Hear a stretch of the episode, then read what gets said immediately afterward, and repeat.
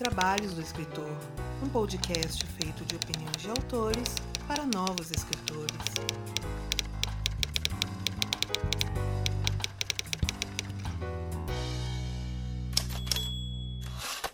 Muito do que toca este podcast vem diretamente daquelas pessoas que nos apoiam através dos nossos financiamentos coletivos, em especial quem contribui a partir da categoria bronze, nossa categoria de 15 reais, e que são citados aqui logo no início de cada episódio dos Trabalhos. O meu agradecimento a Aline Viana da Cruz, Ana Lúcia Merege, Angresson da Silva, Arthur Jorge Lima, Bruno Crispim, muito bem-vindo aí, Bruno, Carolina M. Ono Leal, Carolina Vidal Décio, Clécio Alexandre Duran, Daniel Fulador Rossi, Daniel Luiz de Paula Mendes, Daniel Morini, de Toledo, Diana Passi, Elias Roma Neto, Fernando Hansel, Gabriela Jesus Moreira, Guilherme Lopes Lacerda, Gustavo Aranha, Ian Fraser, Janaína Bianchi, Janito Ferreira Filho, João Marcelo Conte Cornetê, José Bandeira Filho, Margarete Bretone, Miguel Augusto, seja bem-vindo aí, Miguel, Paola Lima Siviero, Rafael Rodrigo dos Santos, Ricardo Balbino, Roberta Cláudia, muito bem-vinda aí, Roberta, Rogério Macedo, Rubens Travassos Augusto Filho, Tatiane Durães e Vinícius de Siqueira Afonso. Seja bem-vindo aí à nossa turma de apoiadores Vinícius Siqueira Afonso. E se você que está escutando, assim como todas essas pessoas, quer contribuir para a continuidade e a melhoria dos nossos podcasts aqui da casa, faça sua parte através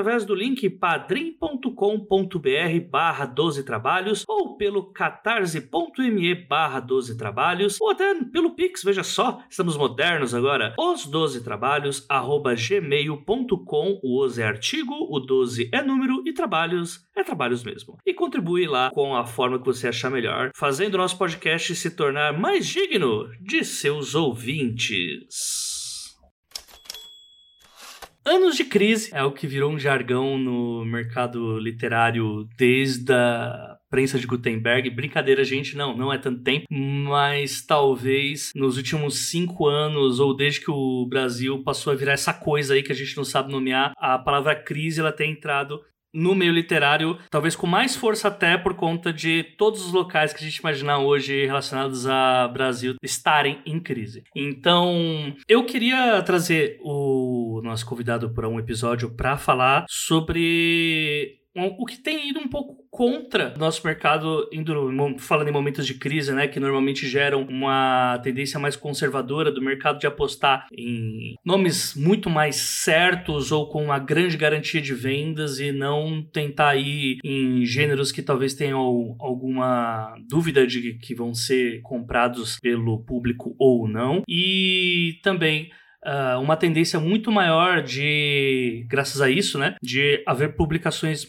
independentes ao invés de apostas de grandes casas editoriais. Um dos exemplos que eu trouxe para falar sobre isso é o Enes Tavares, né, que já apareceu aqui várias e várias vezes, e sempre que o Enes aparece, ele tá numa história diferente. É isso. Quero entender o porquê, quero saber o que, que está acontecendo, que mel que este homem tem, basicamente, e a gente vai falar hoje sobre perspectivas de publicações em editoras diferentes, tentar entender como que é possível conseguir isso, planos de editora para editora e coisas que nós podemos adaptar para nós mesmos, ou até, pelo menos, tentar sair com um acréscimo, sair um pouco melhor do que entramos nesse episódio. Eu vou pedir, obviamente, para o convidado começar se apresentando. Enéas, fala quem que você é, o que que você faz. Não precisa dizer como se reproduz, nem como se alimenta, mas o resto eu prefiro que você diga. Olá, Jota, meu caro, olá os ouvintes do 12 Trabalhos. É um grande prazer estar de volta aqui nesse que é um dos meus podcasts literários favoritos, para a gente falar sobre mercado editorial, sobre literatura, sobre literatura fantástica, sobre algumas coisas aí, né, que a gente vai aprendendo no nosso mercado, é, dia após dia, ano após ano. Agradeço muito pela, pela introdução, fico muito, muito feliz de ser visto por a Jota desse, desse modo né? Eu acredito que a, a melhor apresentação que eu possa fazer do meu, do meu trabalho é, primeiramente, dizer que eu sou um professor de literatura, sou um pesquisador de literatura que trabalho na Universidade Federal de Santa Maria há, há quase 10 anos. Estudo como projeto de pesquisa né, assuntos e temas que têm a ver com o mercado editorial, especialmente narrativa transmídia, né, que é algo que eu levo para minha produção ficcional, porque acho que acaba dialogando um pouco com essa percepção também do mercado, né, de como a literatura e como nós, como escritores, como criadores, precisamos nos atualizar e utilizar as mídias, as tecnologias, o, o, mundo virtual para alcançar novas audiências e dialogar com os nossos leitores de diferentes modos. E a gente vai falar sobre isso e muito mais logo depois dos recados.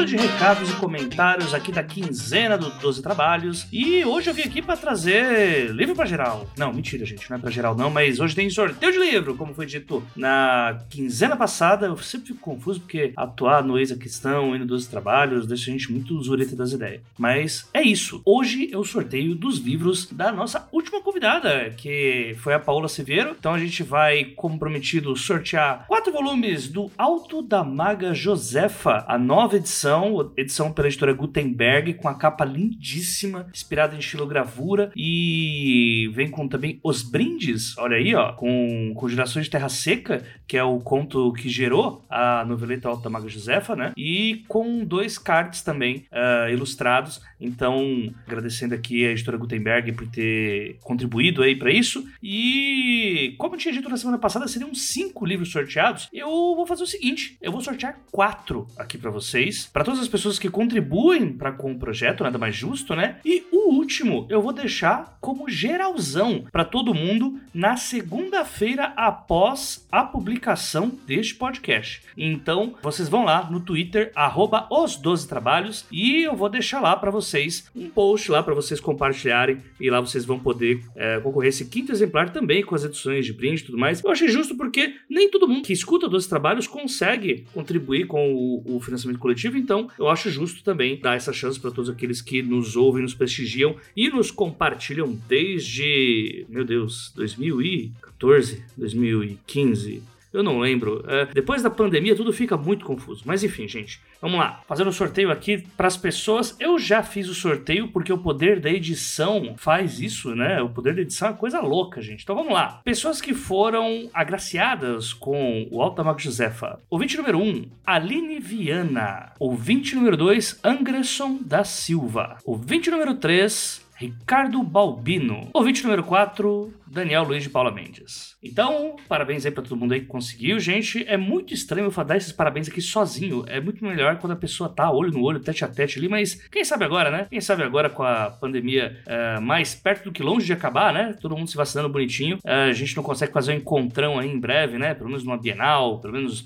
numa Odisseia. Enfim, não sei. Mas o fato é, aguardem em breve. Entre em contato comigo para enviar os dados que são necessários para que a editora envie os livros para vocês. Nova novamente, muito obrigado para todos aqueles que contribuem para com o projeto. E em breve a gente vai ter novidades na verdade, eu vou falar das novidades ainda nesses recados. Vamos lá. Primeiro recado: financiamento coletivo meta próxima. Meta muito próxima, gente. Como disse da última vez, estamos a menos de 100 reais para bater a meta e deixar o ex a questão fixo aqui na grade do nosso feed geral. Então, semana 1, 12 trabalhos. Semana 2, eis a questão. Semana 3, 12 trabalhos. Semana 4, eis a questão. E todo dia que tem eis a questão também vai sair ali naquela mesma semana o diário de escrita no feed premium. Mas o eis a questão vai ser inteiro no nosso feed normal. Falta menos de 100 reais. Então, se você escuta, gosta do conteúdo, contribui lá com nós, gente. Ajuda lá nós, que a gente tem como objetivo, com a ajuda de vocês, deixar o conteúdo cada vez melhor. Tá? E para quem tiver interesse, nosso financiamento coletivo, que faz você também concorrer a livros como o da Paola, que a gente sorteou agora, padrim.com.br barra 12 trabalhos. A partir da categoria bronze, você é citado aqui no podcast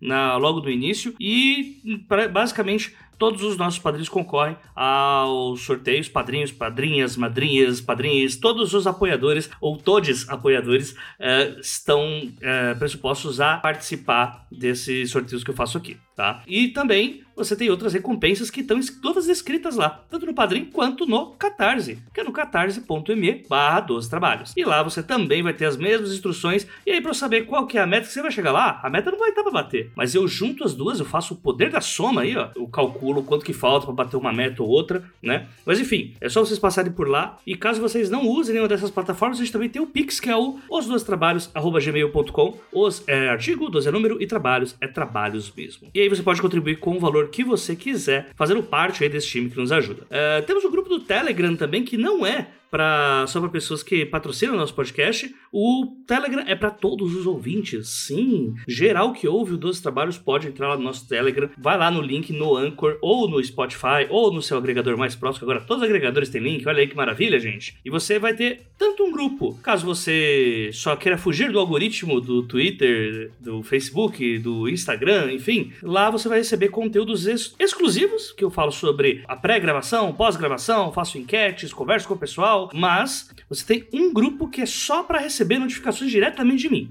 Então, sai episódio, eu mando a notificação. Ele não vai ser aquele grupo que vai te encher de notificação que você vai ignorar pro resto da vida. Não. Para isso, nós temos outro grupo, que é o grupo para ouvintes. Então, se você já quiser ser uma pessoa que vai conversar com outros escritores, conversar com quem escuta dos trabalhos, aí você vai ter lá um grupo que vai dar pra você ter toda essa interatividade. Eu entendo que tem muitas pessoas que não gostam. Eu, por exemplo, não aguento mais grupos, mas o grupo dos trabalhos eu ainda, uh, ainda consigo atuar ainda. O pessoal fala pouquinho e quando fala é só coisa que é bacana, coisa interessante, ou ficar me zoando pelo pelas coisas que o, a inteligência artificial do Voice escreve quando eu tô mandando algum recado em áudio. Mas fora isso, você vai poder atuar com várias pessoas e, né, obviamente, fazer parte dessa comunidade aí em que nós estamos. Então você tem essas duas opções e sempre lembrando que graças a essas opções que dá pra gente fugir, né, um pouco das redes sociais, a gente vai ter um espaço só para quem escreve mesmo, você não vai precisar ficar vendo as loucuras que as pessoas postam no Twitter ou em outras redes sociais, simplesmente vocês vão ter acesso direto e um acesso que vai durar, né, já que é um contato direto de mim para vocês. Próximo e último recado, vamos lá, gente. Masterbox Brasiliana Steampunk. Como vocês sabem, o convidado de hoje é o Enéas Tavares. O Enéas ele acabou de publicar o seu livro pela Dark Side, né, o livro do brasileiro Steampunk, que é a continuação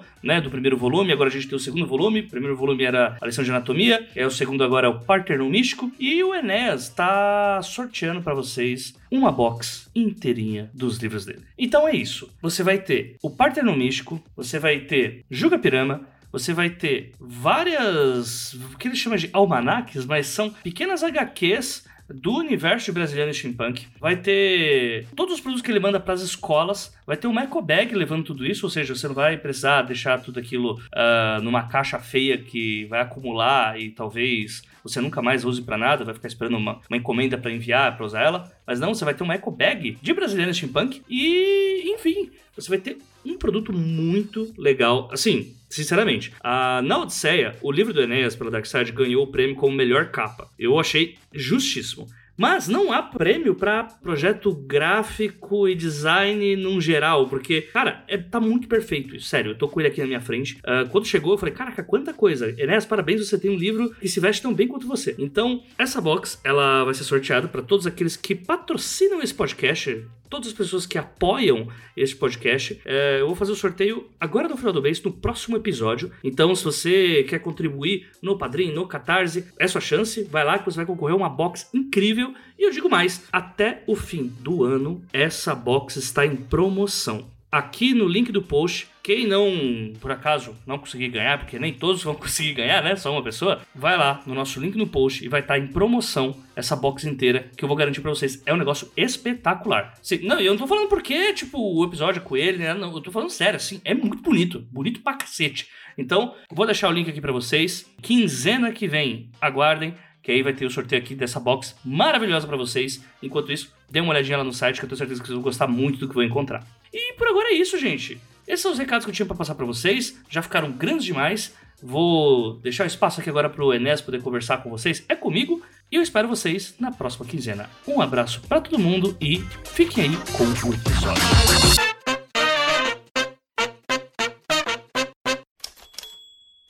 Para quem tá chegando agora, muita gente tá acompanhando Dois Trabalhos só agora das últimas temporadas. Faz um resumo aí pro pessoal das publicações, os tipos de publicações em locais diferentes que você teve, porque acho que é interessante a gente colocar isso, já que próximas perguntas eu planejo também falar sobre os tipos de editoras que você publica ou publicou, porque são editoras todas de tamanhos diferentes, né? Você já publicou para editora grande, editora pequena, independente também, e agora por uma editora considerada média, né? Então, faz uma linha cronológica pra gente do que que você já fez relacionado a esse ramo? É, tudo começou, Jota, em 2014, quando eu estava com o manuscrito quase terminado, era o manuscrito de A Lição de Anatomia do temível Dr. Luizon, que acabou se tornando o primeiro livro né, de Brasiliano Steampunk, essa liga extraordinária com heróis da literatura brasileira, um projeto que resulta do meu trabalho como professor, né? Brasiliano Steampunk é uma, é uma reinvenção dos nossos clássicos, né? E lá estava eu, no início de 2014, com aquele grande desafio de todo escritor escritora iniciante, que é como publicar a primeira obra, né? Eu estava já em contato com uma editora de São Paulo na época, que era uma editora especializada em literatura fantástica, que era a editora Tarja, né? que hoje não existe mais, mas que é assim uma das, das nossas grandes referências, assim, de um primeiro movimento de valorização da literatura fantástica nacional. É, enquanto eu trocava e-mails com o editor da Tarja, a editora Leia, que na época né, é, publicava George Martin, entre vários outros autores de literatura fantástica, né, a editora Leia que vem de Portugal, um grande é, grupo editorial português, é, que compra a editora Casa da Palavra no Brasil, entre outras casas editoriais menores, e então começa a publicar o George Martin aqui no nosso país, entre vários outros autores, já havia publicado Rafael Dracon, Carolina Munhoz, Leonel Caldela, Afonso Solano, e lá no início de 2014 a Leia anuncia um prêmio né, um grande prêmio literário para revelar um novo escritor, uma nova escritora, um, um, novo livro ou universo de fantasia, né, uma vez que correspondia ao início de um selo, que era o selo Fantasy,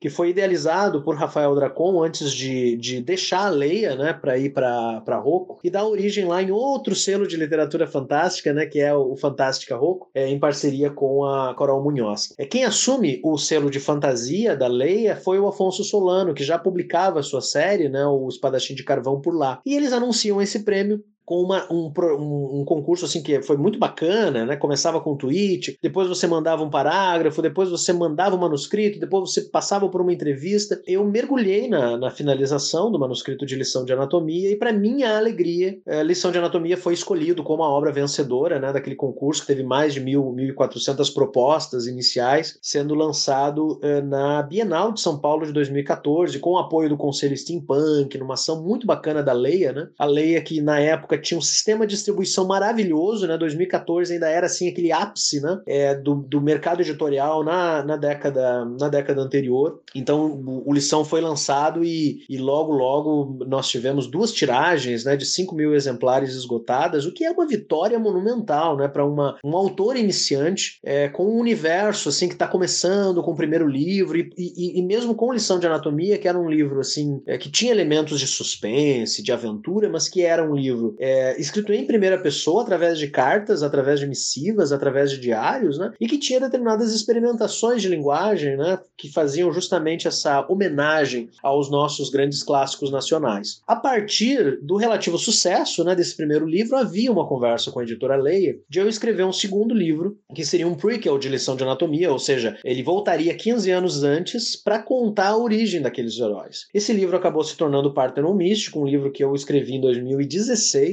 é, é, com a esperança de que ele fosse publicado pela editora Leia. A editora Leia começou a trabalhar esse, esse manuscrito, eu recebi né, um primeiro retorno dos editores, é, sempre com todo cuidado, com todo carinho que eu sempre recebi né, na, na Leia, é, mas estranhando já uma certa demora para o livro ser anunciado né, e entrar naquela reta final de editoração. O que culminou né, com a Leia, depois de mais de, de três anos, né, me informar que eles estavam recuando da publicação de fantasia nacional, com exceção do Afonso Solano, e que eles iriam investir em outros selos. Né? Nessa época, isso aconteceu em 2018, né? essa notícia de que ela, ela não publicaria mais o Parthenon Místico. Essa notícia ela vinha uh, ao encontro de a Leia não mais publicar o Jorge Martin, né? o Jorge Martin passou para uma outra editora no nosso país, é, e também com outras flutuações que fez a editora né, seguir por um outro caminho, que é compreensível, né? é, dado o fato de que uma editora é uma empresa, e uma editora para além das, das questões humanas e pessoais, né, ela precisa priorizar projetos que tenham um retorno financeiro mais garantido. Um pouco antes dessa notícia, essa fatídica notícia que me causou muita tristeza na época, muita frustração, eu já havia percebido que basear a minha carreira numa única editora seria um erro, seria um equívoco, até por sugestões de outros escritores na época. Né? O Lição de Anatomia havia saído em 2014, eu não lancei nada em 2015, eu não lancei nada em 2016, e aí em 2017, é, dado um convite de um grande amigo chamado Arthur Vec, que se tornou um grande amigo com o passar do tempo, é, eu e outros dois amigos aqui de Santa Maria, também professores, o Aze Cordenons e a Nikellen Viter, publicamos Guanabara Real, Cova da Morte, que era um livro steampunk também, só que não se passava em Porto Alegre, sim no Rio de Janeiro por uma editora que era muito menor do que a Leia. Né? A editora VEC é uma editora de Porto Alegre, é uma editora que acaba se tornando muito importante para o cenário de fantasia nacional, mas que não tinha né, é, é, sequer assim, o, o, o tamanho e, a, e, a, e, o fôlego né, é, de distribuição da Leia. Então é claro que a, a recepção do, de Guanabara Real foi muito menor, né, em termos inclusive de vendagem, do que o lição de anatomia, mas algo que era compreensível. Né? E em nenhum momento eu esperava é, obter em termos de, de, de vendagem, né, a, a, os mesmos números, uma vez que eu compreendia que o, o, a vitória do concurso, a publicação pela lei era algo muito fora da curva. Né? É, então, em 2017 sai esse livro. É, eu começo né, a trabalhar com, com o Bruno Anselmo Matangrano num grande projeto, um projeto muito especial para nós, que é o Fantástico Brasileiro. É um projeto acadêmico meu, é um projeto de pesquisa, né, que faz um levantamento de 200 anos de literatura fantástica no Brasil até o presente, até o ano de 2019. E esse livro ele vai, é, ele vai sendo escrito né, no decorrer desses anos até chegar na sua publicação pela editora Arte e Letra. Nesse meio tempo, eu começo a, a produzir uma série audiovisual com o Felipe Reis, da Cine Kings Produtora, uma produtora independente de São Paulo. E enquanto nós íamos produzindo essa série audiovisual, que seria lançada em 2020 pela, pela Amazon Prime, é, com distribuição da, da O2 Play, eu e Felipe Reis começamos a pensar numa série de livros da série, né, audiovisual. E essa série de livros seria a todo vapor e apresentaria as aventuras desses diferentes heróis. É, o primeiro livro acabou se, se transformando em Juca Pirama Marcado para Morrer. É um livro que se passa um pouco antes da série, então o leitor poderia ler o livro e assistir a série em oito episódios lá na Amazon Prime. Depois de conversar com algumas editoras, nós acabamos fechando com a Jambô, é, que é né, a editora de grandes é, projetos literários e, e, projetos de financiamento coletivo também no Brasil. Né? É, na época, o maior deles, o Tormenta, né, que é esse projeto que até hoje é, surpreende a muitas pessoas no nosso país pelo alcance alcance, pela forma como engajou público, né? E, e no meu caso do Felipe Reis, nós intuíamos que estar na Jambô seria importante é, para essa série de livros. E, e foi importante, a Jota, olha como são as coisas, não só para os livros, né? É, o fato de Juca Pirama marcado para morrer e de outras coisas que a gente pretende estarem na Jambô, mas também para a própria distribuição da série. É, a nossa distribuição ela só acabou acontecendo com a O2 Play e com a Amazon Prime no final, porque nós lançamos Juca Pirama Pirama Marcado para Morrer em 2019 na Bienal do Livro do Rio de Janeiro. E foi lá no estande da Jambô. O mercado já vivia um certo recuo, né? A Jambô estava lá é, também na Comic Con né, daquele ano, onde nós também estávamos, e foi entre Bienal e Comic Con que nós encontramos um dos produtores da O2 Play. Então, se nós não tivéssemos Juca Pirama marcado para morrer na Jambô, nós não estaríamos nesses dois eventos, onde nós fizemos os contatos necessários para poder lançar a série na Amazon. Então, é, as coisas elas, elas também, esse é um aprendizado também da carreira, né? Elas vão acontecendo de uma forma assim muito fluida. E aí eu finalizo esse, esse histórico de publicações, né, com Leia, Avec, Jambô, com Partenon Místico, né? Lembrando que o Partenon estava lá engavetado, né, com a Leia me dizendo que não iria publicar, e ali eu comecei, né, um longo processo de bater na porta de algumas editoras. Contatei a editora Aleph, que na época me parecia a casa editorial mais adequada, contatei a editora Planeta, que estava lançando o selo Minotauro, né? E é também focado assim em literatura fantástica, além de outras casas editoriais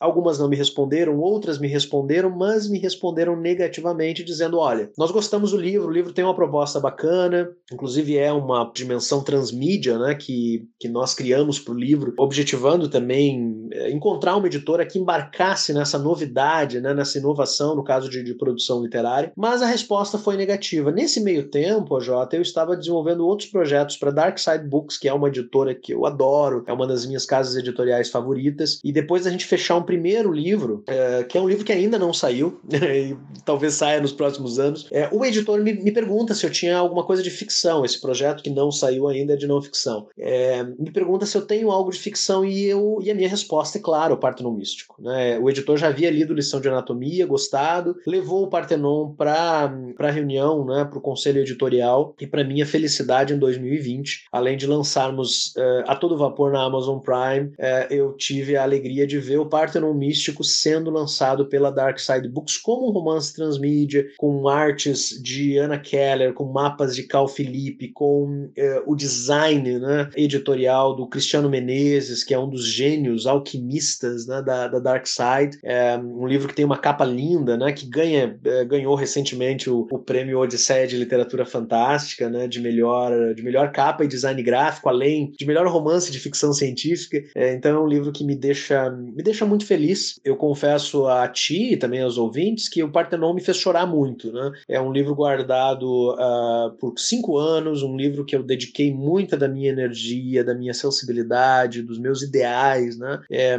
e, e, e, receber com esse livro recorrentes nãos fez com que uma parte né, da, minha, da minha sensibilidade, da minha força, né? A gente como artista, a gente sempre está buscando força, determinação, é, se sentisse assim um pouco fragilizada. Então, para mim encontrar, né, ver em 2020 a publicação do Partenon pela Dark Side, significa um final, né, de um arco narrativo, de um périplo, de uma grande jornada de publicação, né, e que me leva para uma outra casa editorial com outro público, né. Eu adoro a, a Dark Side, adoro o trabalho que ela faz nas redes sociais, é, e, e aqui eu trago então esse breve sumário de mais de 10 minutos né, dos, das minhas aventuras aí por essas diferentes casas editoriais. É, acho que vale é, retratar pessoal a diferença e a, as conversas que foram para essas diferentes editoras. Talvez não precisa falar sobre todas, mas eu acho que fazendo um intercalar entre pequenas, uhum. médias e grandes editoras, quais foram as diferenças, né? Você, você meio que fez um caminho aí, é, não vou dizer que inverso, né? Mas você começa na Leia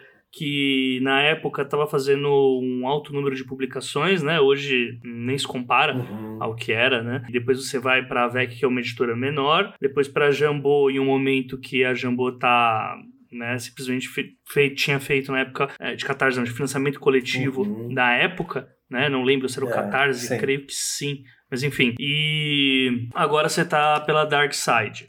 Uh, quais foram as principais diferenças que você notou uh, nos tipos de tratamento das editoras para com a obra e autor? É uma, é uma boa pergunta, né? São sempre relacionamentos humanos, né, Jota? Assim, às vezes a gente pensa que as editoras elas correspondem a um manual né, de comportamento, de trato, de diálogo, e na verdade não. Cada editora ela vai corresponder às pessoas que estão à frente dela. Então são menos assim o que eu posso dizer da editora Leia e mais o que eu posso dizer do curador na época, o Afonso Solano, né, e, e, da, e da Fernanda, né, que era minha editora. A Jambô, né, mesma coisa, a relação com, com os editores, enfim. Né. É, mas o que eu noto são peculiaridades né, do nosso mercado. É, a Leia, por exemplo, já na época, ela tinha um catálogo muito diversificado. Então, o carro-chefe era o Jorge Martin, que fazia com que a editora olhasse para a literatura fantástica com uma, uma perspectiva assim muito singular, com um grande investimento. Eles tinham o Brandon Sanderson Exato, na época também, né? Exatamente, exatamente. Além de outros, além de outros autores e, e também um, um investimento no, nos autores nacionais, né? É, porque isso, inclusive, antecede o trabalho que o Afonso fez como curador, né? Porque antes do Afonso começar a publicar com a, com a Leia e assumir a curadoria, nós tínhamos o, o, o Caldela, né? O Leonel Caldela estava publicando com eles, a, a Carolina Munhoz, o Rafael Dracon, que inclusive é uma, é um dos responsáveis pela criação do selo Fantasy na época, né? É, é ele que era o editor, né? Exatamente. Né? E aí ele sai e entrou o Afonso Solano. Exatamente. De e... meio que ali num processo bem rápido, né? Exato. E aí ele meio que continua por um tempinho o que o Dracon tava querendo é, fazer, né? Exatamente, exatamente. Era, eu acho que 2014 foi um ano muito especial, assim, porque você tinha um boom, assim, de grandes eventos,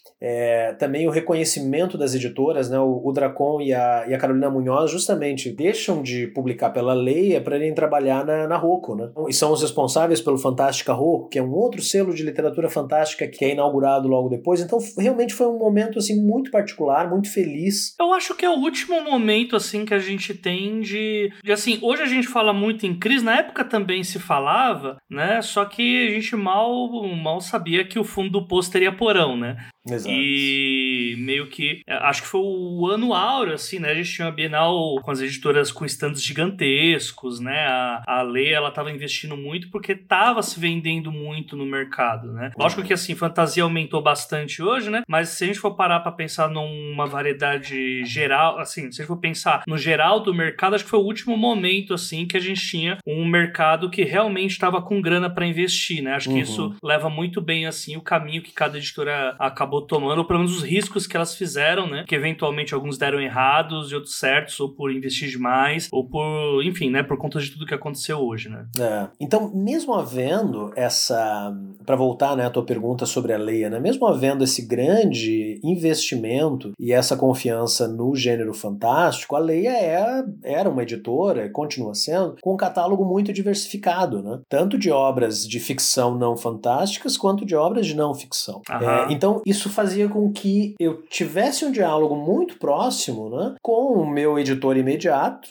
né, que era o Afonso, um, um, diálogo um pouco menor né, com, a, com a Fernanda, né, que era a editora na época, ainda uma editora da Casa da Palavra, que foi a editora nacional comprada pelo Grupo Leia, né, originalmente o Grupo Leia é um grupo português, é um grupo lusitano, e, mas eu nunca cheguei, por exemplo, a ter uma, a ter uma reunião né, com a, a prim, o primeiro grupo assim de editores-chefe. Né? Então uhum. era sempre é, decisões e informações a respeito da editora que eram me passado pelos meus contatos imediatos, o que dá conta um pouco do tamanho da editora, né? É, é uma, uma coisa que eu, eu me pergunto muito, né, Jota? É, é, claro que a gente sempre tem aquela, aquela ideia, né, de, de estar numa editora grande, de uma editora que tem um grande alcance, né? É, sem sombra de dúvida, até hoje, né, o livro, o meu livro mais vendido é o Lição de Anatomia, até pelo sistema de distribuição da Leia, né? Mas é necessário também uma avaliação de que tipo de contato e de diálogo você quer ter com os seus editores. Né? E com a Leia, devido ao grande tamanho da editora, era um contato mais limitado. Né? Porque uhum. é uma editora que publica muita gente, né? E, e, tem títulos que vão vender muito mais do que outros, então, mesmo Lição de Anatomia tendo uma, um, uma execução, enfim, né? E uma vendagem, é um livro que, que, que vai ter três tiragens de 5 mil exemplares, o que para época e até para hoje, sobretudo, é um número impressionante, né? Mas que mesmo assim não chegava assim perto dos livros mais vendidos da Leia, né? Que é uma experiência muito diferente quando eu começo, por exemplo, a conversar com, com Arthur Vec e a Vec. É uma experiência diferente, né, que eu tenho com, o, com a, a Jambô, né, com a, a Karen Soarelli e o, o, Guilherme Desvalde, né, que é o meu editor lá na, lá na Jambô, uma vez que são editoras menores e que são editoras focadas no fantástico. Então a forma como elas avaliam um projeto meu, uma escrita minha, é, um lançamento meu, é muito diferente do que eu seria avaliado numa editora de maior aporte que tem um catálogo mais diversificado. Então aqui eu acho que também é um aprendizado de carreira, né? Qual é o seu objetivo enquanto escritor, enquanto escritora, né? É chegar numa grande editora e ter uma interlocução talvez não tão próxima, ou você ter a figura de um editor que está mais próximo do que você está fazendo, com quem você pode conversar, com quem você pode definir, inclusive, estratégias de capa, de design gráfico, né? que é uma, uma experiência que eu, que sou um, um apaixonado pela produção de livros, tenho muito com a VEC e muito com a, com a Jambô. Né? O Juca Pirama Marcado para Morrer foi um, um, processo muito bacana, porque é, o Guilherme me colocou em contato com o ilustrador da capa, eu e Felipe Reis conseguimos trocar fotos, imagens, referências, é, inclusive decidir se nós queríamos uma capa mais adulta ou uma capa mais juvenil, né? que era uma questão uh, que a gente decidiu assim durante longo tempo com a, a equipe editorial da, da Jambô. Então é um tipo de relacionamento que é, você vai pouco a pouco aprendendo né, e, e vendo né, se é o tipo de, de experiência que você tem mais, mais interesse. Né? É, eu, eu confesso que a proximidade com a VEC, com a Jambô, me deixa muito contente. E com a Darkside também, porque a Darkside tem uma outra dimensão que é a seguinte: né? ela, tem, ela tem esse porte médio, né? um, um porte médio grande, de uma editora que tem um público cativo, que faz um trabalho assim, muito, muito especial nas redes sociais, mas ela é uma editora que tem uma equipe editorial pequena. Então ela, ela tem um, ela publica muitos títulos, mas a equipe editorial não é tão grande. Então essa uhum. proximidade que eu menciono também acontece lá, né? Com essa troca de experiências, de referências com respeito à capa, né? É, só para a gente ter uma noção, né? Uma editora grande mesmo, para uma companhia das letras hoje. O nível de publicação, assim, é, é incomparável à Dark Side, por exemplo. É, né? Isso é. não é nenhum problema, é, porque quando a gente tem uma editora que tem vários braços, oito, nove sub-casas editoriais, né? Você tem aí Exato. 40, 50 livros publicados por mês, sim, por baixo. Né? Exato. Né? Já foi mais, é, né? Já chegou a ser 80, 100 livros uhum. por mês. E aí você tem que disputar com tudo isso Exato. estando numa editora grande, né? Disputar entre aspas, né? Mas é mais difícil você lidar com a parte de o quanto que a editora vai se dedicar única e exclusivamente a você. É. Aliás, acho que única e exclusivamente são duas palavras que não existem. Né? Exato. Né? Exatamente, exatamente. Isso é uma. Que também tem isso, né, Jota? Às vezes nós. Eu tinha essa ilusão, né? Entre é, trabalhar de forma independente e trabalhar como editora, eu prefiro trabalhar como editora porque pensava eu que a editora iria fazer todo o trabalho. E sim, há uma série de etapas do processo editorial que a editora faz, mas a editora tem uma verba de marketing que também é limitada. E a editora vai divulgar o seu livro no mês de lançamento. No mês 2, no mês 3, né, tirando alguma ação específica que eu ali, é o autor a autora. Né? É, é, na verdade, o, o, trabalho, você fala de crise no início desse episódio, né, Jota? Eu, eu tenho tido grandes debates com alguns amigos e escritores e pessoas do mercado a respeito disso, né? Porque eu suspeito, a Jota, que sim, em comparação com 2014, a gente pode dizer que hoje é uma crise, mas assim, a gente tem um mercado de fato, um mercado assim robusto. A gente chegou a ter em algum momento no Brasil um mercado que conseguisse respirar, que conseguisse assim ter um número expressivo de leitores eu, eu não sei, viu? E eu também não sei se isso é uma, uma peculiaridade da, da literatura, porque quando a gente bota a literatura ao lado do cinema brasileiro, ao lado da música brasileira, você também nota sistemas artísticos que nunca foram robustos e que sempre funcionaram com um sobe e desce de investimentos né, ocasionais por parte de governos né, que auxiliam. A gente teve os nossos editais aí que tanto ajudaram o mercado editorial anos atrás e que no último governo é, não só findaram, né, como a gente tem por parte do governo, um ataque ataque a, a, a, todo e qualquer campo artístico, né? a todo e qualquer campo que leve à reflexão, à fruição. Né? É, então essa é, é, é, uma questão que eu trago porque eu não sei se em algum momento a gente teve assim um, um, o mercado está muito bem obrigado, nós já temos um mercado construído, uma indústria literária formada e agora a gente está vivendo um momento de crise ou ruptura. Eu acho que é um momento ruim em comparação com outros, mas eu ainda acho, Jota, e como eu quero estar errado, eu ainda acho que a gente está construindo esse mercado. E que, e que vai demorar ainda muito, sabe? Para que um dia nós tenhamos, talvez, né, uma, um sistema literário que possibilite sobrevivência por parte de autores e autoras, exclusivamente dele, né, e um público cativo. É, eu concordo, concordo. Eu acho que muito mais a gente fala nessa, nessa crise hoje, porque além de 2014 e 2015, tinha uma esperança muito boa de crescimento, né? Uhum. E aí, meu, não é que isso reduziu um mercado que já é pequeno, isso é minha opinião, né? Uhum. Posso estar completamente errado falando, falando uma merda gigantesca, mas uh, eu acho que mais matou a esperança do que de crescimento.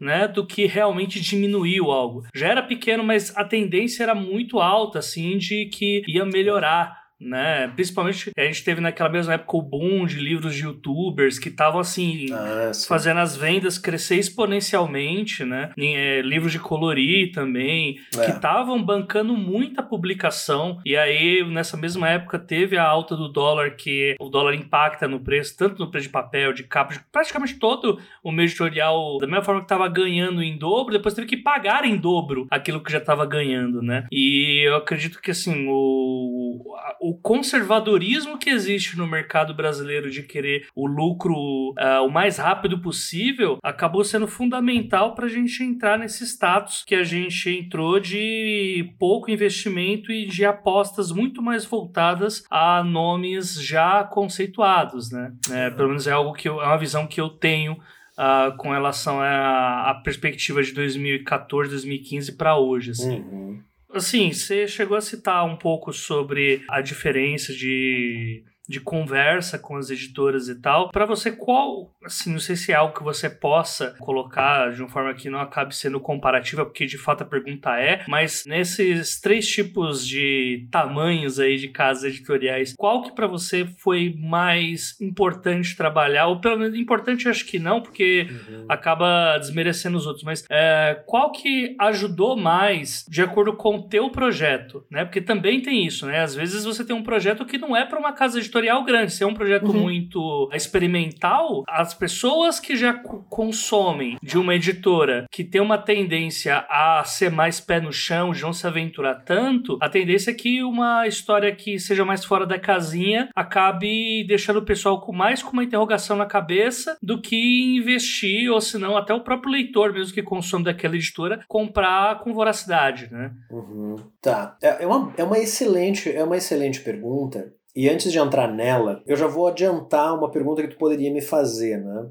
É, quando a gente trabalha com uma série, é, pensando que o brasiliano, o A Todo Vapor, é tudo um grande universo, né? um Brasil retrofuturista, uma reinvenção da nossa história, da nossa literatura. Quando a gente trabalha com uma série, um dos desafios é, se você pensa uma série em cinco volumes, em que o volume 1, um, a história vai continuar no 2, que por sua vez continua no 3 e tal. Quando não dá certo numa editora, o que e quando eu digo não dá certo, eu digo assim, você publica só um livro e só ou os dois primeiros livros, né? Levar essa série, que depende de uma continuidade para outra editora, é muito difícil. É muito uhum. difícil. Então tem uma peculiaridade do que eu faço, a Jota, que embora todos esses livros e produtos, enfim, componham um universo expandido, eu escrevo livros individuais. Então, assim, se você pegar Juca Pirama Marcado para Morrer é, e nunca leu nada de Brasiliana ou das coisas que eu escrevo, você tem ali uma, uma história compreensível, começo, meio e fim. A mesma coisa Partenon Místico, a mesma coisa Lição de Anatomia, a mesma coisa Guanabara é, Real. É então, é tudo conceito antológico, né? Exatamente. Então, isso possibilita né, que, eu, que eu consiga ter essa negociação de ter, por exemplo, os livros de A Todo Vapor na Jambô e os livros de brasiliana agora na, na Dark Side, enquanto Guanabara Real na VEC. O que eu acho que é um ganho. Eu acho que é também uma compreensão de mercado, né, de também imaginar que você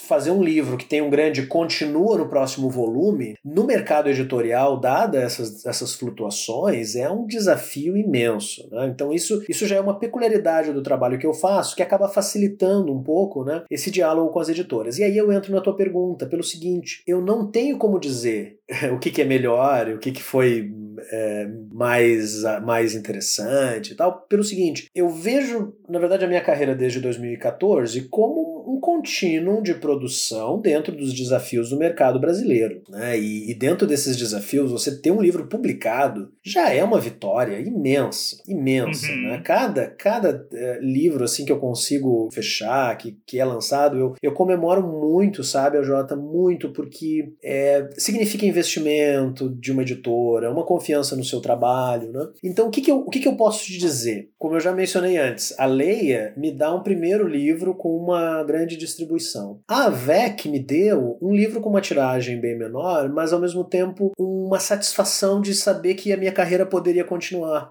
Eu te confesso que em 2017, é a primeira vez que eu falo isso, hein? Em 2017, depois de três anos de expectativa, né, que a Leia publicasse o, o outro livro de Brasiliana, eu estava muito desanimado, sabe? Bem desanimado. E aí o Guanabara Real me deu aquele fôlego que eu precisava, sabe? Não, tá aqui, tem outras editoras, vamos buscar outras possibilidades. A Jambô me veio também num momento muito particular que foi o seguinte: os eventos já haviam diminuído, né? O, o as, as, editoras que antes estavam nas bienais e nas Comic Cons Experience é, haviam recuado devido a esse momento né, do mercado, mas a Jambô, devido ao Tormenta, estava lá na, na Comic Con, por exemplo. Né? Então uh, a gente pôde lançar o Juca Pirama na Bienal do Rio, em 19, e depois na Comic Con. Olha, olha que coisa interessante, a J. Na Comic Con, porque nós estávamos no stand da Jambô, eu e Felipe Reis, que é o, o Juca Pirama, né?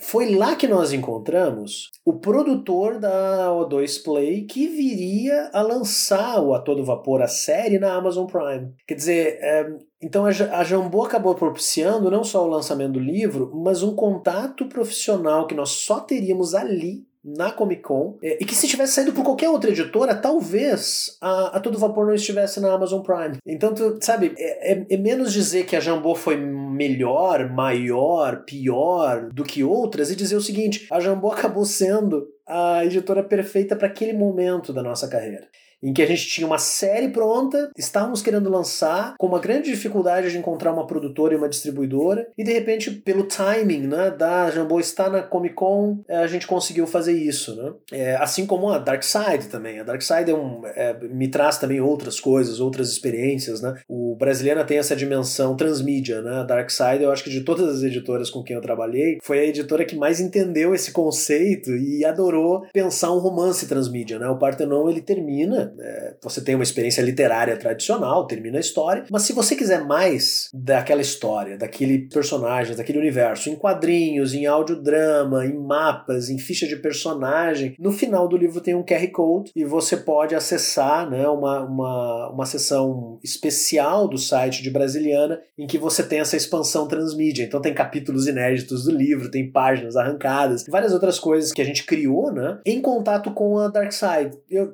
é algo que eu não sei se eu conseguiria fazer na VEC ou na, na Jambô. Então, cada editora, na verdade, ao invés de eu dizer que uma é melhor ou pior, eu acho que cada editora traz algo diferente para aquilo que você está fazendo. E aqui eu volto, é, para finalizar a resposta, é, a um conselho que é, Christian David me deu. Né? O Christian David é um grande autor aqui do, do Sul, né? um autor premiado, que trabalha muito com literatura fantástica e literatura juvenil. E o Christian David, assim, ele, ele tem mais de 20 livros publicados em diferentes editoras. E ele, ele insistiu muito nisso, né? Numa das nossas conversas, assim, pós Odisseia de Literatura Fantástica, comigo muito cabisbaixo, porque a Leia não publicava Partenon Místico, o Christian me disse assim, cara, deixa eu te dar um conselho. É claro que é lindo se você ganhar, assim, uma, um contrato de exclusividade com uma editora. Mas publicar por diferentes editoras significa que você sempre está fazendo a sua carreira girar. E também cada editora tem o seu público. Então, se você tem três livros em três editoras diferentes, você está comunicando com três públicos diferentes, o que para sua carreira acaba sendo melhor. Eu agradeço muito o conselho do, do Christian, porque acho que aprendi muito com isso também, né? E aprendi também a entender que no Brasil, tirando alguns casos específicos, né, a grande relação que o Eduardo Spor tem com a Verus, por exemplo, é muito difícil, né, você ficar uhum. numa editora só durante toda a sua carreira. Sim, com certeza, com certeza. E isso me leva até para, você já respondeu até parte da pergunta que eu ia fazer, mas é mais difícil ainda fazer isso num subgênero que normalmente não é publicado, que nesse guarda-chuva gigantesco aí que é, que é a, a ficção científica, né? A principal editora de ficção científica hoje no Brasil, ela não não tá mercadologicamente interessada em publicar autores nacionais de ficção científica, né? Que é, no caso, seria a Aleph. Exato, né? exato. E eu queria saber, tipo, você colocou, lógico, que basicamente, né, colocando aqui em suas palavras de uma forma uh, resumida, meio que você foi se adaptando às skills de cada editora para ir fazendo um tipo de publicação diferente. O projeto, ele meio que ele vai de acordo com aquilo que a editora já está acostumada a fazer e isso tem um poder muito grande de barganha na hora deles aceitarem ou não. Isso aí é fato. Uhum. Mas uh, isso não deixa de, de lado o fato que tua história é um subgênero de ficção científica que é o steampunk, que assim, mesmo hoje, que o steampunk tá tá mais em alta do que já esteve, né? A gente uhum. teve a Nick Allen Viter chegando aí nas finais do Prêmio Jabuti, por exemplo. Uhum. Assim, não, não tem como não dizer que é um motivo para não ser publicado ser steampunk, sim, por uma grande casa editorial, por exemplo, ou por uhum. uh, é uma aposta de mais risco, né? Então, ao que você dá assim essa aposta das editoras nas suas publicações, levando em conta todos esses pontos que eu coloquei e se pode ter sido alguma outra coisa também, ou se uhum. eles só gostaram, né? Gente pode chegar no clichê de não, eles só queriam publicar uma boa história. Mas, é, mercadologicamente, uhum. infelizmente, ter apenas uma boa história não é o, o fator principal para que você consiga a publicação, né? É muito difícil de fazer essa avaliação, viu, AJ? Porque eu acho que varia. É, eu acho que às vezes é o, é o interesse por um gênero, tá? Eu, eu, eu, concordo com a tua avaliação em partes. Eu acho que às vezes tem uma coisa assim, tipo, vai sair uma série de distopia juvenil, né? Então vamos investir nesse gênero porque essa série pode, de repente, produzir o próximo boom. Eu acho que de vez em quando há isso. É, eu acho que de vez em quando há uma questão bem clichê mesmo de a sorte de uma da, da, da sua história cair na mão do editor certo que gostou da história e vai dizer: olha, eu acho que isso aqui não tem um grande potencial comercial, mas eu gostei muito. Eu quero acreditar, o idealista em mim, né, Jota, que o gênero importa menos, tá? Eu quero acreditar que a literatura, indiferente do gênero, ela vai alcançar o seu público quando apresenta bons personagens, bons enredos, bons conflitos e tal. Embora, é claro, isso seja muito ingênuo, porque a gente sabe que existem várias outras questões, né? É, principalmente quando são editoras grandes, né? Exato. Que aí a questão mercadológica acho que é, é o é, é o carro forte, né? Mesmo é. que seja uma boa história. É, mas é, eu concordo com a tua avaliação do steampunk, né? Mas é uma coisa engraçada. A Leia, lá em 2014, ela recebeu mais de mil propostas né, no, no concurso, que acabou publicando Lição de Anatomia. E para eles, o critério foi assim: na época, a editora entendeu que o steampunk alcançaria um público maior pelo fato de ter games, né, a prospecção de alguns filmes. É, mas eu concordo também com a tua avaliação. Sem sombra de dúvida, o steampunk ele é um nicho. Ele é um nicho, né? E então, assim, quando a editora apenas se concentra na, no subgênero da ficção científica que é o steampunk, não parece ser um investimento tão certeiro. E aí, a Jota, eu acho que tem também uma, uma certa. É, vamos ver como é que eu coloco isso, né? Uma expertise ou uma capacidade de saber vender o projeto para além do gênero, tá? Eu, e eu exemplifico com Brasiliana. Sim, Brasiliana Steampunk é uma ficção steampunk retrofuturista e tal. Mas é também uma reinvenção da literatura clássica. Sim, e, esse e eu isso, acho que é o ponto forte. E com isso, é, é, exatamente. E com isso, você cria a oportunidade de você colocar esse livro nas escolas, que é a minha meta de vida, né? Se você me perguntar assim, Enéas, o que, que você quer fazer nos próximos 10 anos. É, já estou trabalhando, inclusive, para isso, participando de editais. Né? A partir da próxima semana eu começo a entregar, graças a um edital que, que nós ganhamos aqui, uh, aqui em Santa Maria, na região centro do estado, nós vamos entregar uma caixa de brasileiro steampunk em cada escola do município e do estado. É, e essa caixa vai para as bibliotecas e tal, para ser né, com, com conteúdos que a gente produziu, para poder ser usado por professores e tal. Então, essa, esse segundo braço do meu projeto, é, ele é muito definidor na hora de apresentar, porque não é só um gênero steampunk, é uma reinvenção de Machado de Assis, é uma reinvenção de Álvares de Azevedo, Aloysio de Azevedo, Emília Freitas, entre outros autores aí da literatura clássica. Um terceiro braço é a questão transmídia, porque para algumas editoras o fato de eu brincar com diferentes possibilidades e alcances e tal, né, mas o fato de eu estar tá interessado em produzir jogos, ter um braço audiovisual, ter os quadrinhos do Fred Rubin, é, então são diferenciais que você vai adicionando ao seu projeto é, para poder despertar atenção ou não. Para algumas editoras, mesmo com todo esse combo de possibilidades de divulgação e de, de venda, continua não sendo uma, um, uma proposta que, que pode receber um investimento. Né? Eu, na época, uhum. na época, quando eu recebi a, a resposta né, da,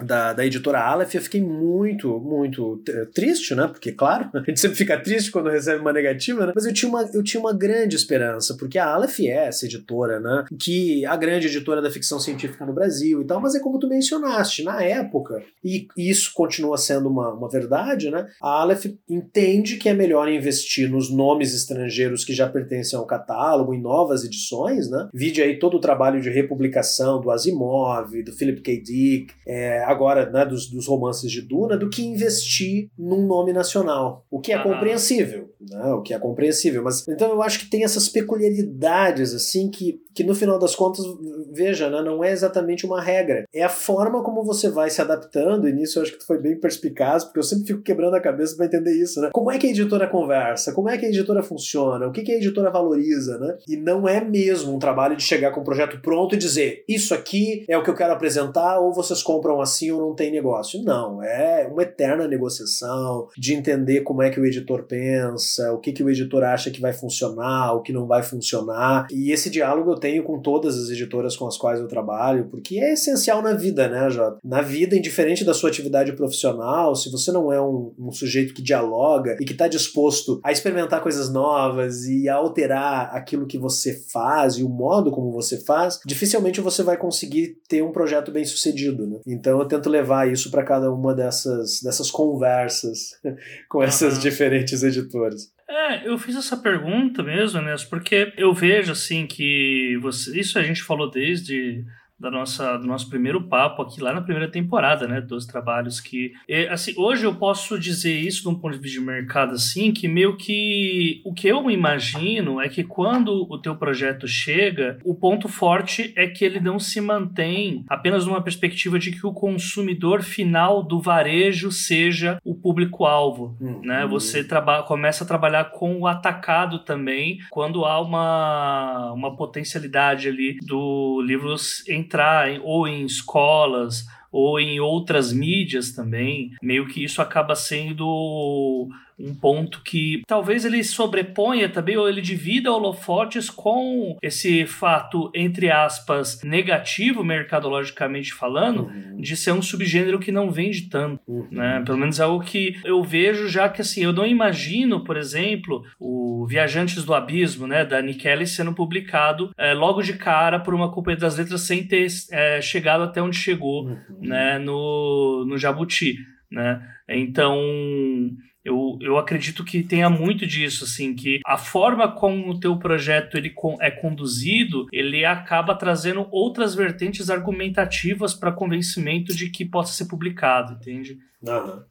Mas isso é uma visão minha, assim, né? Tem toda razão. É, não, não, mas é, eu, eu, gosto, tu, eu gosto de tu usares, a Jota, a palavra argumentação, né? Porque eu acho que tem muito disso. Tem muito disso, né? É, tem, tem, uma, tem uma coisa engraçada da minha biografia que vai fazer todo sentido, mas olha que coisa curiosa. Eu sou filho de vendedor, né? Hum. E meu pai era representante comercial, passei boa parte da minha infância viajando com ele de um canto para o outro aqui pelas cidades do Rio Grande do Sul. E ele era vendedor de bater de casa em casa, né? Trabalhava com filtros de água que ele batia na casa, olá, sou fulano de tal, trabalho com purificadores de água e tal. E, e foi uma infância que eu reclamava muito pra minha mãe, né? Porque como meu pai era vendedor de, de porta em porta, tinha semanas que ele vendia muito e a gente pagava todas as contas e, e a gente ficava num hotel bom, nunca ficamos em bons hotéis, mas enfim. Mas tinha semanas, a Jota, em que ele não vendia nada. E isso impactava não só a, as peripécias das nossas viagens, eu, meu pai e minha mãe, mas também as contas de final do mês, aluguel, gente sempre morou de aluguel. Tá? E eu cresci dizendo para minha mãe: mãe, eu nunca vou ser vendedor. Eu não, não quero essa vida para mim, é uma vida muito sofrida, semana é,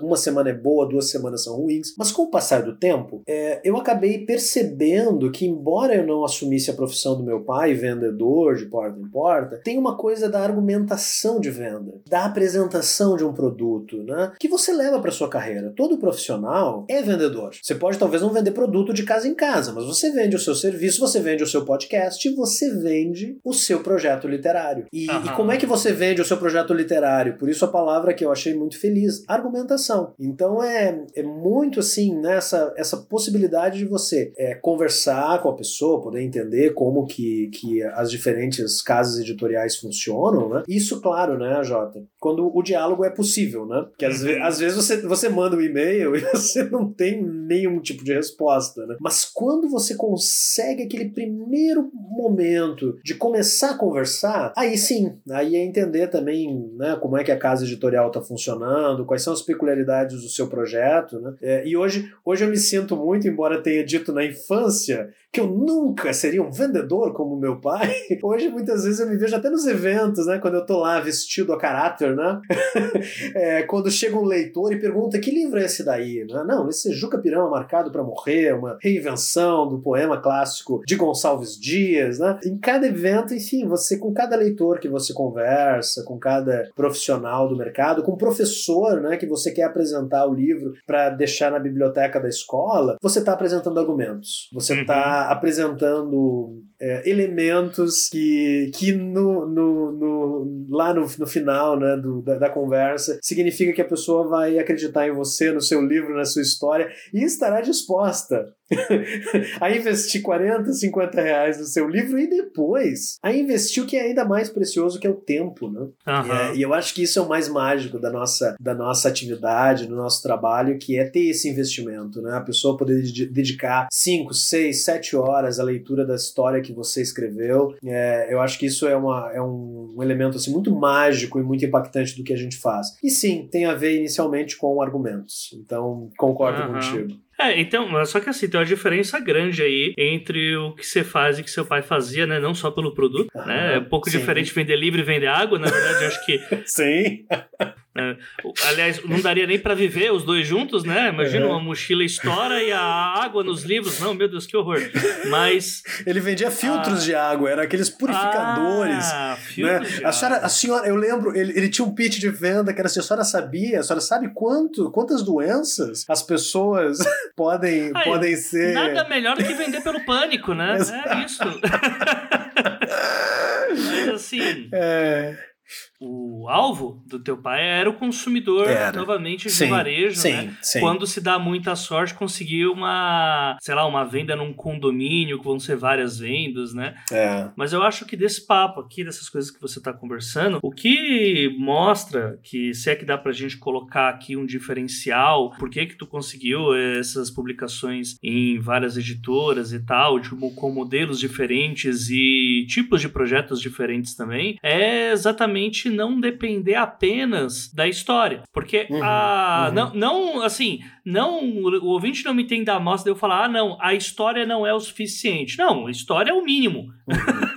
Né? É. Se você não tem uma boa Sim. história, você não tem nada. A não É. ser que a história seja uma desculpa para você vender outra coisa. É. Mas o ponto é, sempre que se faz uma história, sempre o que as, as editoras não procuram apenas uma boa história. Quando uma editora vai falar, tá, vamos lá, com quem que você vai conversar? Quais são o- os personagens que tem nessa história? Para quem que eu vou mandar esse teu livro? Se o consumidor final é apenas esse leitor de o leitor comum de varejo, tá ligado? Ah, Uhum. eu não tô nem segmentando esse público. Isso torna muito menor a chance de ser vendida, porque hoje a gente tá cansado de saber que é a segmentação que vai puxar o leitor logo de cara, né? Então, se você tem uma história que, beleza, é, já tem garantia que o público do, Sim. de ficção científica mais específico de steampunk, porque nem todo mundo que lê ficção científica gosta de steampunk, tem essa também, Uhum. né? A gente tem a garantia de um nicho de mercado que vai poder olhar e falar: opa, tem um cara aqui que foi publicado. Também tem essa ideia das escolas. Então, poxa, beleza, já tenho aqui mais um lugar que eu posso vender. Uhum. Que são as escolas, né? Um conteúdo mais educativo. Se a parada também vai dialogar, sei lá, com causas sociais, já sai do leitor médio apenas a pessoa que gosta de ler ou a pessoa que gosta de steampunk, mas também vai entrar naquela pessoa que quer encontrar ali uma argumentação filosófica, é, uma especulação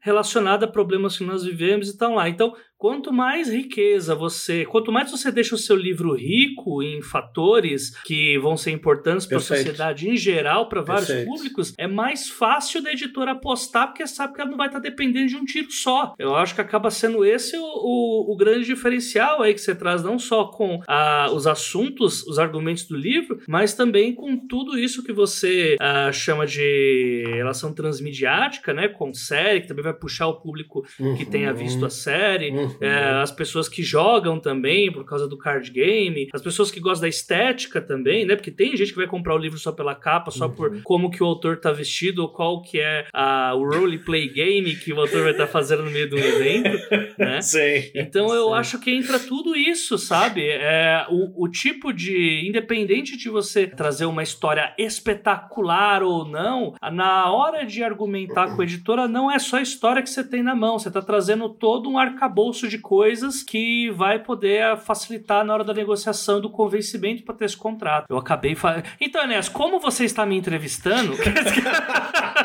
mas, mas a Jota Oliveira, o que, que o senhor acha das condições?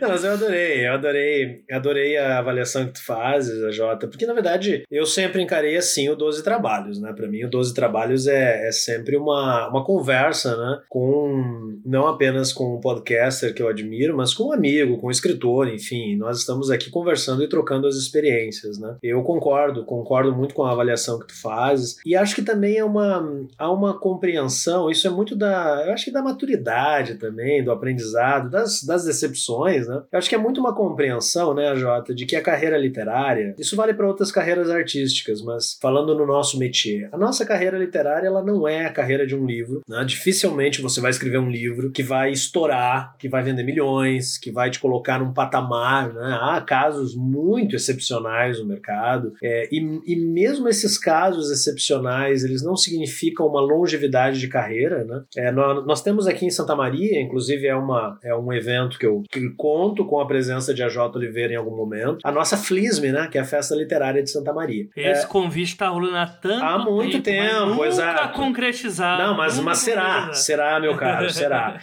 Antes, antes da pandemia, nós fizemos né, a nossa edição presencial que recebeu a Letícia Warshawski, da Casa das Sete Mulheres. Né? É uma Uhum. autora aqui de Porto Alegre, então né, não, não foi difícil trazê-la. E, e ela dividiu conosco uma experiência muito peculiar, que é assim, o primeiro romance dela, ela vende para Rede Globo para virar série. E vende, obviamente, muito. E ainda mais pela temática, né? É um romance que era um romance histórico, focado em personagens femininas heróicas, né? Um fato histórico, assim, que tanto no estado quanto fora dele, muita gente queria saber. E com esse bônus de uma série. E, e a Letícia diz: fiquei muito feliz quando isso aconteceu, pensando minha carreira está resolvida. E não, não, porque logo depois da publicação, quando ela vai para uma segunda publicação, no final das contas a, a Casa das Sete Mulheres vira uma trilogia, ela se dá conta que aquele combo perfeito de um filme que é um livro que é vendido para virar série na Rede Globo, dificilmente ela conseguiria reproduzir. E todas as obras literárias posteriores foram assim muito aquém daquele primeiro momento. Então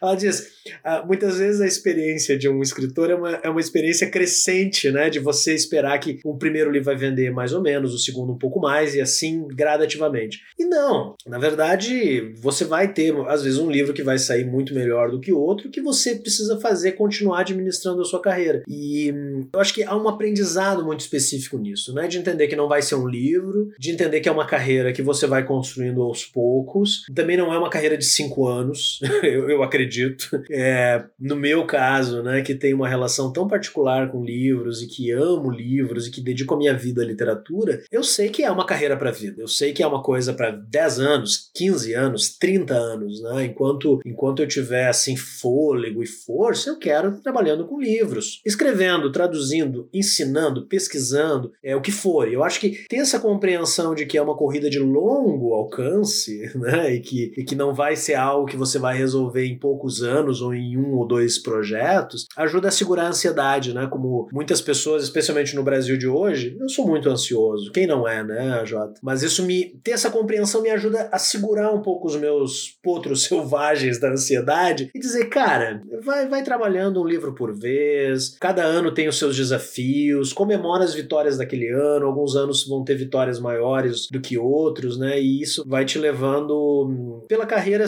obtendo alegria e felicidade, porque no final das contas a gente também tem que aprender a ser feliz, né, Jota? E a felicidade vem não da ilusão de que você precisa de uma coisa monumental para ser feliz. Não. A felicidade vem de você comemorar as pequenas vitórias, as médias vitórias. Uma conversa como essa, por exemplo, né, que me hoje hoje hoje o dia foi super complicado aqui por N razões que não veio ao caso. E cara, que delícia, 20 horas, né? Eu tá aqui, né, uma hora e meia conversando com um amigo sobre livros, é para uma audiência, né, de um podcast que eu adoro tanto, né, que eu acho que é tão tão seleta, assim, né? E que pensa o mercado editorial de uma forma tão, tão particular. Então, hoje, a grande vitória é, desses últimos tempos é esse episódio, né? Do 12 Trabalhos e estar tá podendo conversar contigo. Massa, obrigado mesmo, viu? Você citou um exemplo aí muito bom, cara, que assim, a gente não tem muita noção disso aqui no Brasil, como é feito de mercado, né? Uhum. Como o mercado é muito pequeno, é, ainda se vive muito esse sonho, né, da da publicação que vai ser o bilhete premiado, né? Uhum. E eu acho que até você citou um ótimo exemplo aí da, da moça da Casa das Sete Mulheres, que assim é uma história que é, conseguiu chegar onde chegou numa época em que o feminismo nem era uma pauta uh, com o tamanho que ela tem hoje, né? Então foi realmente um tiro muito fora da curva, uhum. né? Mas como o pessoal gosta muito de citar grandes autores, autores mega renomados, e muitas vezes até esses nomes, os nomes são tão grandes que a gente deixa até de pensar na carreira, uhum, né? Uhum. Mas, tipo, acho que vale dizer aqui que, assim, por exemplo, Neil Gaiman, Neil Gaiman nunca vendeu nada como Sandman, né? É. E provavelmente é. nunca vai vender. É, ah, é. E, uhum. e, cara, é isso. Tá, até Deus Americanos vendeu ok, mas, uh, assim, nada vai chegar no nível de Sandman, né? Uh, Alan Moore, assim, lógico, a, não, Alan Moore é muito fora da curva, né? Mas acho que uh, escrever algo como Prometeia de novo é muito difícil. Uhum. É muito difícil né? E, é, é, é, e, Pro, é um Prometeia, que, Prometeia que tu coloca como um grande marco é uma obra que vendeu muito pouco, né? Sim, é uma, aí gente, eu tô o próprio Moore, dois padrões, o, né? o, próprio Moore faz um pouco piada com isso, né? Eu acho é. que, eu, eu acho que o, o Moore tá pra, pra carreira dele, assim como o Neil Gaiman tá pra Sandman, com o Watchman, né? Certamente ele sim, nunca ele nunca vai sim. produzir uma coisa que venda tanto quanto sim. o Watchman. E acho que ele hoje. nem quer. Exato, exatamente, exatamente. E a, o meu principal exemplo aqui, que é assim, tá, lógico, como citei citei dois exemplos aqui, um de vendas e qualidade, né? O outro totalmente da qualidade, mas né, colocando um autor que eu detesto também aqui, o, o Dan Brown nunca vai vender é. algo como Código da Vinci. É. Nunca. Uhum. Nunca. Exato. Principalmente porque ele repete o livro. Mas assim, Exato. nunca ele vai vender algo assim. E o Chuck Palahniuk, que é um dos meus escritores Sim. favoritos, ele nunca vai vender algo como Clube da Luta. Uhum. Tipo, é muito louco você pensar nessa vibe que nunca, assim, dificilmente vai existir esse bilhete premiado, né? É. Coisa para até no mercado já com, já estabelecido, né? Acho que no estabelecido é bem mais difícil ainda conseguir fazer isso, mas até no mercado estabelecido você tem os maiores nomes da história da literatura contemporânea que não conseguem entrar nessa, nessa vibe, né? Então é algo é. que eu acho que a gente tem que pensar na hora de saber o que a gente vai escrever e principalmente qual tipo de carreira que a gente vai vai ter, né? Se você quer uma carreira mais voltada à forma, né? Ao, se não ao conteúdo, pensando em pontos de vista mercadológicos, né? Inés, terminando aqui, onde o pessoal te acha? Uh, momento dos jabás, indicações, vende seu peixe aí, se tiver carro para vender, agora que é o momento. Muito obrigado, Jota. Um prazer, mais uma vez um prazer estar contigo aqui. É, os ouvintes e leitores podem me encontrar no Instagram, no Twitter, é, Enéas Tavares. Podem me encontrar no YouTube também, tem o meu canal né, de professor, onde eu comento livros sobre escrita criativa, sobre organização pessoal. Estou é, desenvolvendo agora, nessa época de pandemia e de isolamento, cursos pocket, né, cursos de 12 vídeos curtos. O primeiro deles é sobre literatura literatura greco-latina, que é a, disciplina que eu ministro na UFSM. E nas próximas semanas eu vou começar o meu, o meu curso Bestiário Criativo, que é um curso de escrita de ficção fantástica, também em 12 vídeos, que dialoga com a minha coluna no portal Cosmo Nerd. Fica aqui a sugestão de conhecer os meus livros já publicados: Juca Pirama Marcado para Morrer, pela Jambô, Parthenon Místico, um romance transmídia, pela Dark Side Books, é, além da série A Todo Vapor. Né, os heróis que estão em um livro, que estão em outro livro, se encontram lá em A Todo Vapor, né? Série que está na Amazon Prime. Uma série curta, de oito episódios de 20 minutos, ideal para maratonar no final de semana. E uma forma muito divertida e muito apaixonada, né? De a gente é, é, reencontrar os nossos grandes heróis da literatura brasileira. Juca Pirama, Capitu, Vitória Cauã, Doutor Benignos, o Sérgio e o Bento, é, lá do Ateneu, e os dois protagonistas né, do, do Partenon Místico. Recentemente eu tive o prazer né, de, de ter anunciado também pela Dark Side Books dois trabalhos meus como organizador, é, tão, são mais próximos assim da minha atividade acadêmica, né, que é a, a organização de A Máquina do Tempo de H.G. Wells, com tradução de Jana Bianchi e quatro contos inéditos né, de autores da literatura fantástica nacional que reinventam né, o grande clássico da ficção científica. Então tem contos de Braulio Tavares, Felipe Castilho, Aline Wallach e Ana Rush, além de um, de um prefácio né, no qual eu, eu trato da biografia e também da obra, sempre muito engajada do ponto de vista social de Wells. Além disso, eu tive o prazer de organizar o meu romance favorito, uma nova edição do meu romance favorito, que é o Retrato de Dorian Gray de Oscar Wilde, esse grande clássico da literatura vitoriana, com nova tradução de Paulo Secconi, é, com é, edição de Lielson Zene e Márcia Heloísa, da Dark Side Books, é, além de, de notas e paratextos críticos né, de é, Luiz Gasparelli Júnior, é, ilustrações de época.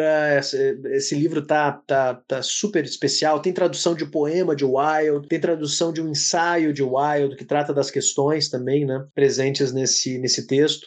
Uh, além de um, de um artigo assinado pelo próprio Guaraci sobre o julgamento do Wilde, né, a forma como Dorian Gray vai culminar na, no julgamento e na condenação desse grande, grande esteta, dessa grande sensibilidade do século XIX. Nesse momento em que nós conversamos, a Jota, está na mão de Arthur Weck, a continuação de Guanabara Real, é, Guanabara Real, o Covil do Demônio, né, o livro que, que finalmente continua né, é, e por hora encerra as aventuras de Firmino Boaventura, Maria Maria Teresa Floresta e Remy Rudá, essa tríade de investigadores steampunks de Guanabara Real, ao que tudo indica a VEC deve anunciar Guanabara Real, o Covil do Demônio, nos próximos meses. Então fica aqui é, o convite para todos esses lançamentos, enfim, obras, projetos, né, para que possam conhecer um pouco mais o meu trabalho. Deixo por fim o meu site pessoal, enéastavares.com.br é, e o site de Brasiliana Steampunk, onde todo esse universo expandido, transmídia, retrofuturista, tá lá, né? É, com informações, com, com dicas sobre os livros, linha do tempo, entre outros conteúdos. brasilianesteampunk.com.br. Enéas, valeu, muito obrigado.